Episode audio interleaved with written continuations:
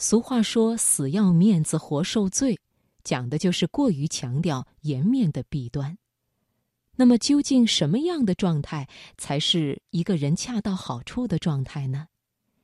今晚的职场分享，我们就来听财经作家梁凤仪的文章《脸皮越来越薄》。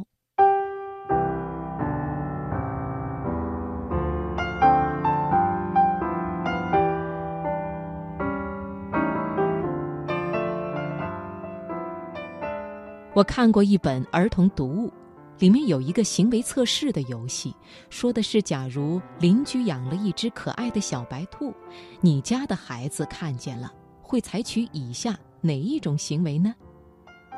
第一，趁邻居家的院子里没有人时，悄悄地把小白兔放走；第二，把小白兔偷到自己家里据为己有。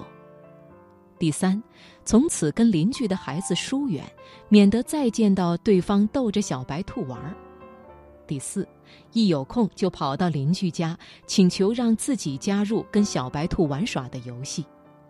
第五，把零花钱省下来，努力储蓄，直至有足够的钱自己购买一只可爱的小白兔。那本儿童读物，请父母注意自己的子女会采取什么样的行动反应，从而予以正确的教导。其实不单是儿童，作为成年人，也不妨静下心来分析自己遇到此类事情的态度。不用说，第一种行为，把小白兔放走，这是损人不利己的行为，证明孩子的品行最为恐怖。第二种行为。将小白兔据为己有，损人利己一样要不得。第三种行为，也就是疏远邻居，表现出了过分自卑的心态，是不健康的心性发展，属于危险的表现。而后两种行为则各有可取之处，我更喜欢第四种行为，到邻居家和小白兔一起玩儿。因为肯光明磊落地跟别人商量，可见有福同享、有难同当的品行，更见情谊和友爱。然而，我的行为更倾向于第五种，攒钱自己也买一只。不可否认，我的自尊心过强是主要因素，老是不好意思去跟人商量有关自己的利益问题，宁可埋头苦干，厉行求人不如求己的法则。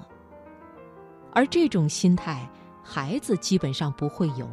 就像自己还年轻时，脸皮总是比较厚，到处找人跟自己合作，而且屡败屡战。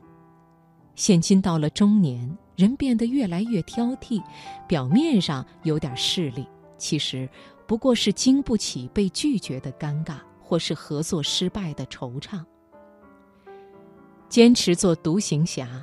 就算不是做人最可取的准则，亦属于洁身自爱的一种表现。最可憎的是吃不着葡萄，不论酸甜，都要想尽办法扔在脚底，踩它个稀巴烂而后快的品行。